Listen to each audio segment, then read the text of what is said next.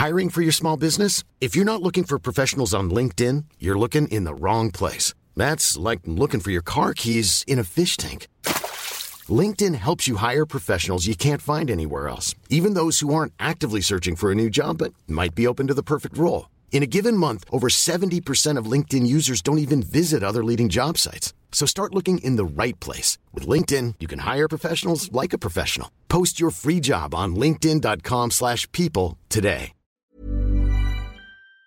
L'économie mondiale dans une situation précaire et la menace d'une crise financière, c'est l'alerte qui a été lancée hier par la Banque mondiale. Mais alors pourquoi? Quelles pourraient être les conséquences? Et faut-il s'inquiéter? Eh bien c'est ce qu'on va voir aujourd'hui puisque c'est le sujet à la une des actualités du jour et c'est donc de la bonne économie bien intense. Ne vous inquiétez pas, c'est assez intéressant, vous allez le voir tout de suite. Alors il faut savoir qu'initialement, eh bien les institutions économiques internationales étaient plutôt optimistes pour l'économie mondiale les deux années qui viennent. Cet optimisme, il tenait euh, notamment à deux choses. Déjà, première chose, au rebond et à la reprise de l'économie après euh, la pandémie de Covid, comme d'ailleurs en 2022, avec beaucoup de secteurs qui retrouvent petit à petit euh, leur activité d'avant pandémie, voire d'ailleurs dans certains cas la dépassent. Et cet optimisme, deuxième point, il était aussi boosté par la réouverture de la Chine, qui a mis fin donc en janvier à trois ans d'une très stricte politique zéro Covid. En effet, cette fermeture pendant près de trois ans, elle avait évidemment fortement affecté eh bien, de nombreuses usines du pays, mais aussi eh bien, le dynamisme de l'économie à l'échelle mondiale, et ce alors que la Chine est de très loin le premier exportateur mondial de produits manufacturés. Mais ces derniers mois, eh bien, au fil des rapports, il y a eu de moins en moins d'optimisme du côté euh, des principales organisations internationales. Ce mardi, par exemple, la Banque mondiale, qui est donc une organisation financière internationale chargée euh, notamment d'accorder des soutiens financiers à des pays en voie de développement, a affirmé que en 2023, eh bien, la croissance du PIB mondial, donc la croissance de l'ensemble des richesses produites sur une année, ne devrait pas dépasser 2,1% en 2023, soit bien moins que les 4,4% qui étaient prévus en janvier 2022. Et de la même façon, pour 2024, la croissance mondiale a été revue à la baisse à 2,4%. Et au passage, petit aparté, dans ce sujet aujourd'hui, on va pas rentrer dans les détails des limites du PIB comme indicateur de la création de richesse, ou alors des questions des externalités négatives, de l'éventuel impact sur le changement climatique, etc. C'est un sujet qui est très important, évidemment, on en a déjà parlé sur la chaîne, et on va en reparler dans les prochains jours, mais aujourd'hui, c'est pas spécifiquement le sujet qu'on va voir. Alors, on pourrait se dire que 2,1% de croissance, c'est déjà beaucoup, mais en réalité, eh bien, c'est un rythme qui est bien inférieur aux années précédant la pandémie, mais d'ailleurs aussi inférieur à l'année 2022. Il y a une catégorie de pays qui est particulièrement touchée aujourd'hui, ce sont les pays en développement donc euh, concrètement, pas mal de pays d'Amérique latine, d'Asie du Sud ou encore d'Afrique subsaharienne. Et très concrètement, pour eux, moins de croissance, eh bien ça peut vouloir dire, dans le modèle actuel en tout cas, moins d'investissement dans la santé, dans l'éducation, dans la protection sociale, moins de personnes aussi potentiellement qui sortent de la pauvreté, moins de production euh, agricole et plus de risques aussi euh, de famine dans certaines régions. Mais alors, comment expliquer le ralentissement de l'économie mondiale alors que jusqu'ici, je le disais, eh bien les institutions financières étaient plutôt euh, optimiste Eh bien, selon la Banque mondiale, euh, l'économie mondiale s'est pas mal fragilisée pour euh, deux raisons. Déjà, première raison, il y a la forte hausse des prix partout dans le monde. Cette forte hausse des prix, elle est liée à la façon dont l'économie a repris dans certains secteurs, mais elle est liée aussi aux conséquences de la guerre en Ukraine. Ça, en l'occurrence, on en a déjà parlé pas mal de fois. Et forcément, qui dit hausse des prix, dit personnes qui consomment moins et donc un ralentissement global de l'économie. Deuxième point ensuite qui peut expliquer la fragilité de l'économie mondiale, et c'est directement lié au premier point, c'est ce que l'on appelle des politiques monétaires restrictives qui ont été menées par euh, les grandes banques centrales. C'est le cas donc de la Fed, la Banque centrale américaine, et c'est le cas aussi de la BCE, donc la Banque centrale européenne, des politiques qui ont été appliquées pour lutter justement contre cette inflation. Alors qu'entend-on par une politique monétaire restrictive? En fait, c'est l'augmentation des taux d'intérêt directeurs des banques centrales, et si là c'est toujours pas très clair. En gros, ce que ça veut dire concrètement, c'est une augmentation eh bien, euh, des sommes d'argent que euh, les banques ou les États doivent rembourser en plus du montant de leur prêt. Ce que ça veut dire à l'échelle de l'économie, c'est que en quelque sorte, ça coûte plus cher d'emprunter de l'argent et ça se répercute ensuite sur les entreprises et sur la population avec par exemple des taux d'intérêt plus hauts que vous allez pouvoir trouver. Vous le voyez peut-être jamais par exemple vous cherchez à acheter un appartement ou autre. Alors pourquoi est-ce que les banques centrales augmentent leur taux d'intérêt directeur? C'est justement pour tenter de ralentir l'inflation. Le but, c'est de durcir finalement l'accès à des emprunts et ainsi donc limiter la quantité euh, d'argent qui est en circulation. Et donc euh, cette hausse des taux d'intérêt directeurs, elle fait flamber pour euh, les pays le coût de la dette. En fait, ça coûte plus cher donc d'emprunter de l'argent. Et les pays qui sont les plus touchés, eh bien ce sont en général les pays en développement. Donc certains pays d'Afrique, certains pays d'Asie ou encore certains pays d'Amérique du Sud. Pourquoi est-ce qu'ils sont davantage touchés? Eh bien parce qu'ils ont souvent besoin de plus d'argent pour financer leur développement. Ils sont aussi parfois dans une situation qui est telle que ça ne rassure pas tant que ça les banques ou autres. Et donc, eh bien, dans la situation actuelle, il y a une sorte d'effet boule de neige ou de cercle vicieux qui s'installe. En gros, dans une période difficile comme celle-ci, eh bien, il y a moins de prêts qui sont accordés à certains États par crainte donc que l'argent ne soit jamais remboursé. Et ainsi de suite, donc, de fil en aiguille, on se retrouve dans une situation où les pays les plus en besoin se retrouvent parfois avec des conditions de prêt qui sont très difficiles. Le risque donc, in fine, avec tout ça, c'est un risque de surendettement pour pas mal d'États en développement. En gros, certains pays se retrouvent à dépenser une partie de plus en plus importante de leur budget simplement pour rembourser justement ces prêts et ces euh, taux d'intérêt, ce qui impacte forcément euh, leur développement par ailleurs. Dans cette configuration donc, certains pays plus développés comme la France par exemple sont euh, moins touchés. Cela dit, la Banque mondiale pointe le risque de turbulence dans le secteur bancaire qui pourrait ensuite avoir des conséquences sur toute l'économie. Autrement dit, certains estiment qu'il y a tout de même un risque de contagion dans la situation actuelle avec pas mal d'incertitudes qui sont présentes. On aura l'occasion d'en reparler, mais on avait déjà parlé de la question de faillite de certaines banques, notamment la Silicon Valley Bank aux États-Unis il y a quelques mois. Bref, l'inflation perturbe beaucoup l'économie mondiale, ce qui n'invite pas du coup les institutions mondiales à être optimistes. Cela dit, évidemment, ça reste des prévisions, la situation peut changer dans un sens comme dans l'autre. On verra donc ce qu'il en est dans les prochaines semaines. C'en est tout en tout cas pour ce sujet, et tant mieux parce que je commençais à mourir de chaud dans le studio où je tourne ces actus. Je vous laisse donc avec Blanche pour les actualités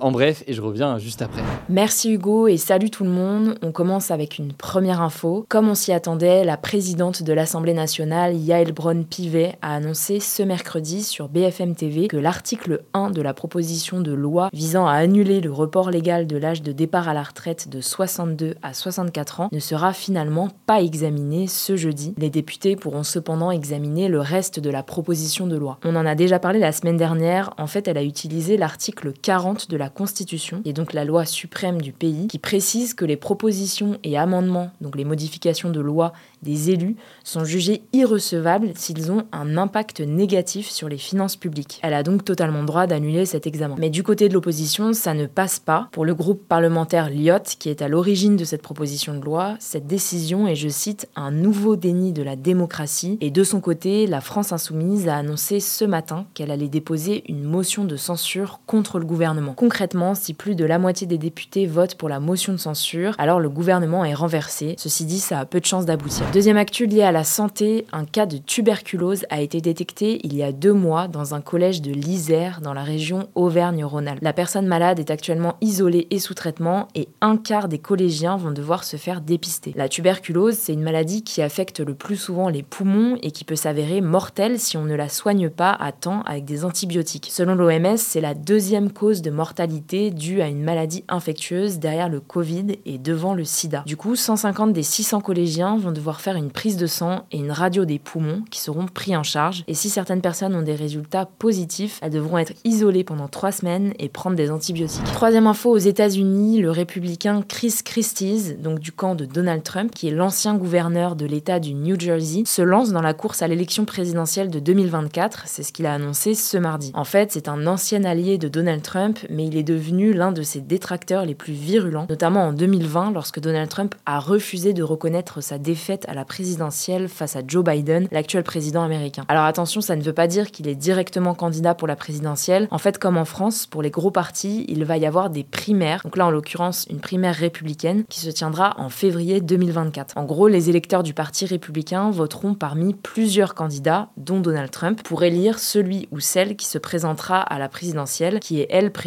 en novembre 2024. D'ailleurs, une autre personne a annoncé sa candidature à cette primaire républicaine. Il s'agit de l'ancien vice-président de Donald Trump, Mike Pence, qui affrontera donc son ancien président. Autre info, un violent séisme a fait au moins 4 morts et 36 blessés ce mardi matin dans l'ouest d'Haïti, un pays situé dans les Caraïbes. Il faut savoir qu'Haïti fait régulièrement face à d'importants tremblements de terre. On peut citer celui de l'été dernier qui avait causé la mort de plus de 2200 personnes et détruit plus de 130 000 maisons, ou encore celui de 2010, le plus connu, qui avait tué plus de 250 000 personnes et fait plusieurs centaines de milliers de blessés. En plus du récent séisme, Haïti fait aussi actuellement face à des inondations meurtrières qui ont provoqué la mort d'au moins 42 personnes. On vous tiendra au courant. Cinquième info, l'Arctique pourrait être privé de glace de mer en été dès les années 2030, soit environ 10 ans plus tôt que ce que prévoyait le GIEC, le groupe d'experts de l'ONU sur le climat. C'est en tout cas ce que révèle une étude publiée ce mardi dans la revue Nature Communications. La glace de mer, c'est de la glace faite d'eau de mer gelée qui flotte à la surface des océans polaires et elle a un rôle très important en été car elle renvoie les rayons du soleil, ce qui permet de rafraîchir l'Arctique. Alors, comment expliquer ce déclin? Eh bien, selon les auteurs, le principal responsable, ce sont les émissions de gaz à effet de serre, qui sont d'ailleurs elles-mêmes à l'origine de l'augmentation des températures. La disparition de la glace va donc accélérer le réchauffement de l'Arctique, ce qui peut augmenter les événements météorologiques extrêmes. Sixième info, en Irlande, la ville de Greystones a décidé de bannir les smartphones pour les enfants avant leur entrée au collège. En fait, c'est plus précisément un pacte qui a été fait par les associations de parents d'élèves des huit écoles primaires de la ville. Donc c'est une initiative basée sur le volontariat. L'objectif, c'est de lutter contre l'anxiété chez les enfants qui peut être liée à l'utilisation des écrans et des réseaux sociaux, mais aussi l'objectif, c'est de limiter le fait qu'ils puissent potentiellement tomber sur des contenus pour adultes. Alors pour l'instant, c'est donc un pacte, mais le ministre de la Santé irlandais, Stephen Donnelly, a recommandé de le transformer en politique nationale, à voir donc si c'est faisable. En tout cas, l'idée germe aussi en France. Les députés ont adopté une proposition de loi du groupe Horizon en première lecture qui vise à instaurer une majorité numérique. Enfin, dernière actu qui mêle culture et économie, les revenus générés par les artistes français sur Spotify ont bondi de 21% en 2022 par rapport à 2021 selon la plateforme. Pour vous donner une idée, ça représente 225 millions de dollars. Selon Spotify, cette augmentation des revenus s'explique notamment par la forte hausse des écoutes à l'international, notamment aux États-Unis, en Allemagne, en Belgique et au Canada. Les écoutes internationales représentent plus de 50% du total des revenus des artistes français. Parmi ces artistes, on peut citer David Guetta, DJ Snake, Daft Punk, qui occupent les trois premières places du top 10 des artistes produits en France les plus écoutés à l'étranger, mais on peut aussi citer Jules, Gims ou encore Ayana Kamura. Voilà, c'est la fin de ce résumé de l'actualité du jour. Évidemment, pensez à vous abonner pour ne pas rater le suivant, quelle que soit d'ailleurs l'application que vous utilisez pour m'écouter. Rendez-vous aussi sur YouTube ou encore Instagram pour d'autres contenus d'actualité exclusifs. Vous le savez, le nom des comptes, c'est Hugo Décrypte. Écoutez, je crois que j'ai tout dit. Prenez soin de vous et on se dit à très vite. Hi, I'm Daniel, founder of Pretty Litter. Did you know cats tend to hide symptoms of sickness and pain? I learned this the hard way after losing my cat, Gingy. So I created Pretty Litter, a health monitoring litter that helps detect early signs of illness by changing colors, saving you money and potentially your cat's life. Pretty Litter is veterinarian developed, and it's the easiest way to keep tabs on your fur baby's health right at home. Go to prettylitter.com and use code ACAST for 20% off your first order and a free cat toy. Terms and conditions apply. See site for details.